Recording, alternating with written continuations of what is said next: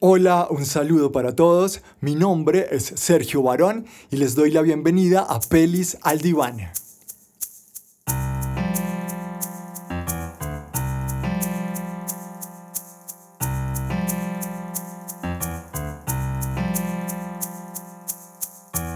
Este es un espacio en el que se va a elegir una película en cada episodio a fin de hacerle un análisis psicológico ya sea a los personajes, a una línea argumental o a la misma película. Es como poner la película en el diván del psicólogo para revisarla a fondo desde este punto de vista.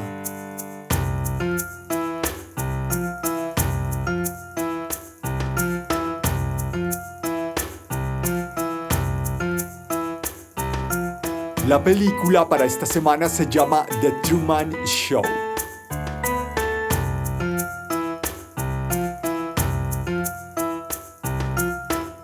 El show de Truman, Historia de una vida como se conoció en Latinoamérica, es una película dirigida por Peter Weir, quien también dirigió otra película preciosa y recordada por muchos llamada La Sociedad de los Poetas Muertos.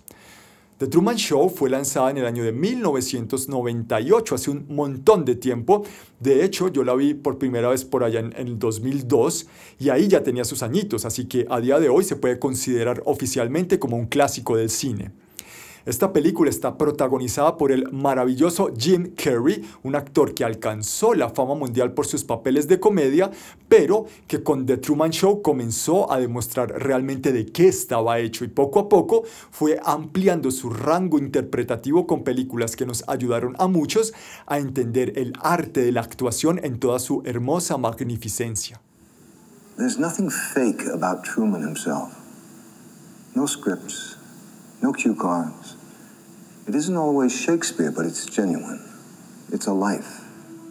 Nuevamente invito a que si no has visto esta peli te animes a verla antes de escuchar este episodio, ya que por un lado es una película increíble que vale la pena ser vista y por otro lado te será mucho más fácil entender este análisis. En términos generales, la película trata sobre un hombre de 30 años aproximadamente que vive en un, lindo pueblo de los Estados Unidos. Allí tiene una linda casa, en un lindo vecindario, en donde vive con su linda esposa, tiene un trabajo estable, un mejor amigo y toda su vida parece perfecta. Sin embargo, todo esto que acaba de mencionar está contenido dentro de un gigantesco estudio de televisión. La vida de Truman es prácticamente un show que ha sido transmitido desde que el mismo Truman nació a millones de espectadores en todo el mundo sin que el propio Truman lo sepa. Poco a poco él se va dando cuenta de qué sucede realmente y comienza a contemplar la posibilidad de enfrentarse a las circunstancias y salir de este lugar para construir una vida más allá de los designios de quienes controlan el programa de televisión que él mismo protagoniza. Truman es un hombre tranquilo, alegre, carismático, sensible, buen vecino, buen trabajador, pero aquí quiero hacer énfasis en una palabra que acabo de decir.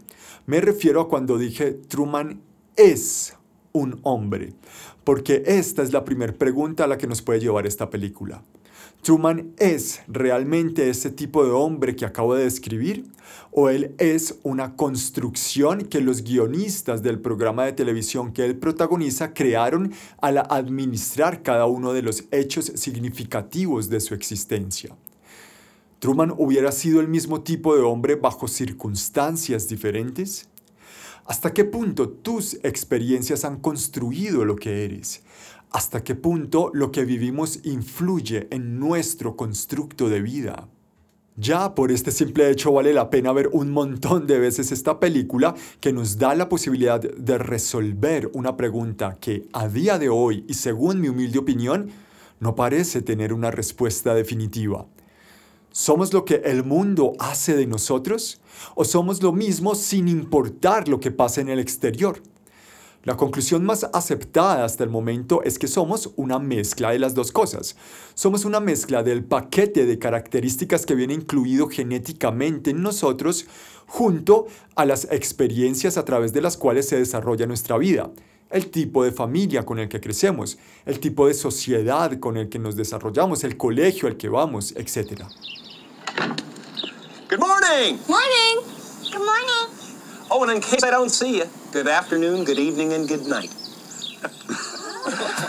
Hay una película maravillosa de ciencia ficción llamada Chappie.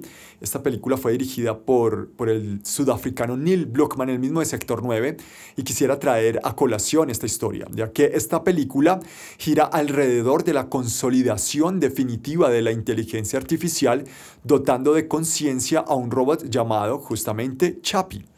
El tema es que este robot en el inicio de lo que podríamos llamar su vida, o dicho de otra forma, cuando es encendido por primera vez, fue robado por unos delincuentes y él comienza a desarrollar sus funciones cognitivas con este grupo.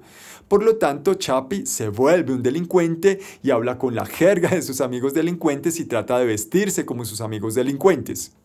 Pienso que Chappie puede ser una peli complementaria a The Truman Show a la hora de tratar de entender si Truman hubiera sido el mismo en caso de nacer y crecer, qué sé yo, en una familia muy pobre de la India, por decir algo. ¿Sería igual de alegre? ¿Igual de carismático? ¿Igual de confiado? ¿Por qué sí lo sería y por qué no lo sería? Tal vez en este momento en cada uno de nosotros surja una respuesta inmediata a esta pregunta. Sin embargo, la película pone a disposición de los espectadores un elemento que nos puede ayudar a resolverla de forma mucho más clara. Cuando Truman comienza a sospechar que todo lo que sucede a su alrededor es falso, comienza también a contemplar la posibilidad de salir de este espacio, de ir más allá de lo que han dispuesto para él. Pero ¿por qué hacerlo? ¿Por qué si allá tiene un buen trabajo, si allá tiene una esposa bonita, un mejor amigo, una casa linda? ¿Por qué no quedarse donde tiene prácticamente todo bajo control? Y la respuesta es muy similar a la que suelo darle a mis consultantes en los procesos de psicoterapia. La respuesta es porque Truman es un ser humano. Ser seres humanos nos dota de libertades, de libertades que por ejemplo no tienen los perros, no tienen los cocodrilos, no tienen las hormigas, qué sé yo. Por más que exista toda una infraestructura enorme tratando de controlar la vida de Truman, al final él demuestra que tiene la libertad de elegir, que él tiene la libertad de escoger. Pero ¿qué es lo que escoge Truman si ni siquiera sabe qué le espera más allá de este enorme set de televisión? Lo que escoge Truman es salir de una zona de confort que lo limita. Nada más que eso. El tipo no tiene ni idea con qué se va a encontrar cuando salga de ahí, pero este fuego que tiene en su corazón para enfrentar el mayor reto de su vida existe aún más allá de todas las comodidades que pusieron a su disposición. Este fuego existe ahí en el set de televisión y existiría también si hubiera nacido, eh, qué sé yo, en el seno de una familia de la India, o si hubiera nacido aquí en la Candelaria en Bogotá, o si hubiera sido hijo de reyes ingleses, en fin. Más allá de las características superficiales de nuestra forma de ser, hay rasgos que no dependen de lo que el mundo dispone para nosotros y que solo están esperando una chispa pequeñita para explotar y manifestarse. Justo ahí, cuando explota esta chispa en Truman y él contempla la posibilidad de salir de este lugar, es que surge el segundo gran elemento narrativo de esta historia. Hi, Christoph. I just like to say one thing. You're a liar and a manipulator, and what you've done to Truman is sick. Wow. La película nos plantea esta decisión de Truman de una forma tan fehaciente que raya en lo poético. No es que cuando el protagonista se da cuenta que todo es un engaño, entonces aparece una llave en la almohada de su cama con la cual puede abrir una puerta para salir de ahí. Entendiendo que esto en sí mismo ya sería un reto enorme para él, ¿no? Renunciar a su comodidad para salir a lo desconocido. Pero cuando Truman resuelve irse de ahí, parte de una decisión irrevocable y definitiva. Él sabe lo que quiere dejar atrás. Él sabe por qué lo hace. Él sabe que a pesar de verse como un paisaje perfecto, es algo que no se conecta honestamente con la posibilidad de construir una plenitud genuina en su corazón. Él sabe que está limitado por este confort, así muchos puedan pensar que torpe, tiene todo para ser feliz, eh, que se va a ir a buscar en otro lado. Pero basta con que él entienda qué es lo que quiere buscar Basta con que él haya descubierto lo limitante que puede llegar a ser esta zona de confort que controla su vida. Porque muchas veces estas zonas de confort parecen necesarias en nuestra vida, ¿no? Muchas veces parecen protegernos del dolor, pero la mayoría de ocasiones no son más que murallas que obstruyen nuestro propio crecimiento. Son cárceles que nos impiden ser quien realmente podemos llegar a ser nos controlan, deciden por nosotros.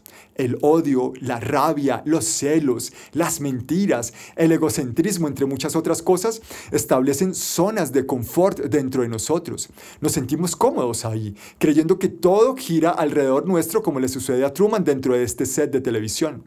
Creemos que estas emociones nos protegen del dolor y asumimos que bajo su cuidado podemos ser más quien realmente somos pero la verdad es totalmente opuesta. Vivimos limitados por estos rasgos negativos y dolorosos de nuestra personalidad, por estas características que lastiman a otros y que nos lastiman a nosotros mismos, ya que nos sitúan en un escenario de falso control. No es que la vida de Truman sea perfecta, es que lo han querido convencer toda su vida de que lo es. No es que una persona celosa se proteja de que le pongan los cachos, es que se ha convencido a sí mismo toda la vida de que así es. Pero la forma de alguien protegerse de que le sean infiel no es siendo celoso, sino construyendo una vida de pareja sana y sincera. Sin embargo, esta zona de confort que se ha alimentado a través de una personalidad celosa lo lleva a creer que ahí está protegido, que ahí es donde puede ser realmente feliz, cuando la verdad es que vive constantemente infeliz y los celos no le permiten disfrutar lo que pasa a su alrededor. A Truman lo querían convencer de que ahí tenía todo para ser feliz, pero él descubrió que esto era mentira, que, que nadie puede decidir por él su felicidad. Bastó nada más con una ligera interacción con otra mujer que ampliara la visión que le habían obligado a tener de sus sentimientos para descubrir que esto, más que una zona de confort, era una cárcel. Y aquí se da origen al tercer elemento clave que nos muestra la película desde el punto de vista psicológico. Salir de una zona de confort cuesta muchísimo trabajo. Listen to me, Truman. There's no more truth out there than there is in the world I created for you. Same lies, the same deceit. But in my world, You have nothing to fear. No es como observar, decidir y actuar.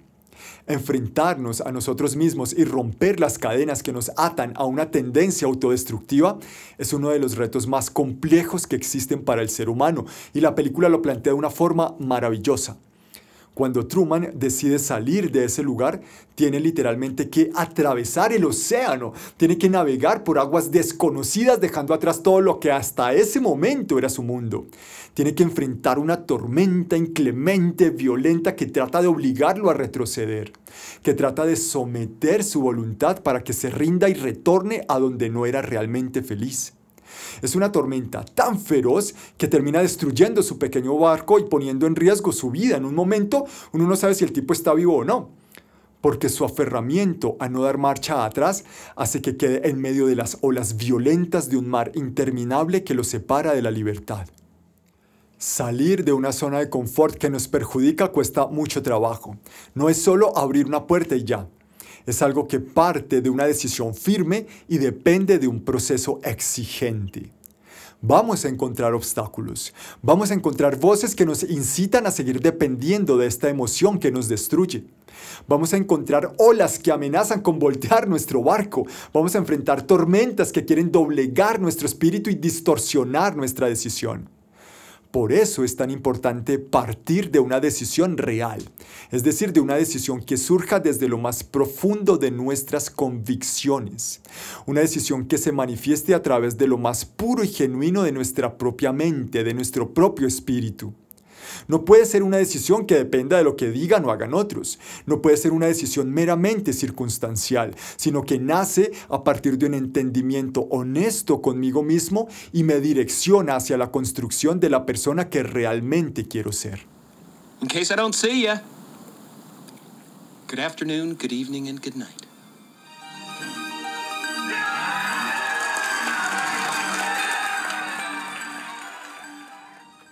Después de tantas vicisitudes, Truman finalmente llega a la puerta que lo separa del mundo real. Y llega a este punto sin odio, sin rabia, sin rencores. Porque su meta no era demostrarle nada a nadie. Porque pese a que su compromiso era con él mismo, su objetivo no era el ego. Su objetivo era romper unas cadenas que lo limitaban Nada más que eso. No sabe qué le espera detrás de esa puerta. Seguramente una vida llena de nuevos retos en la que pueda vivir momentos de mucha felicidad y en donde también posiblemente se enfrente a nuevas cadenas. A fin de cuentas se trata de eso, de descubrirnos y construirnos paso a paso. No es una carrera, no es una competencia, no es un checklist de cosas por lograr. Es un camino que existe mientras exista quien lo camine y cuyo destino final dependerá siempre de la forma en la que decidamos caminarlo.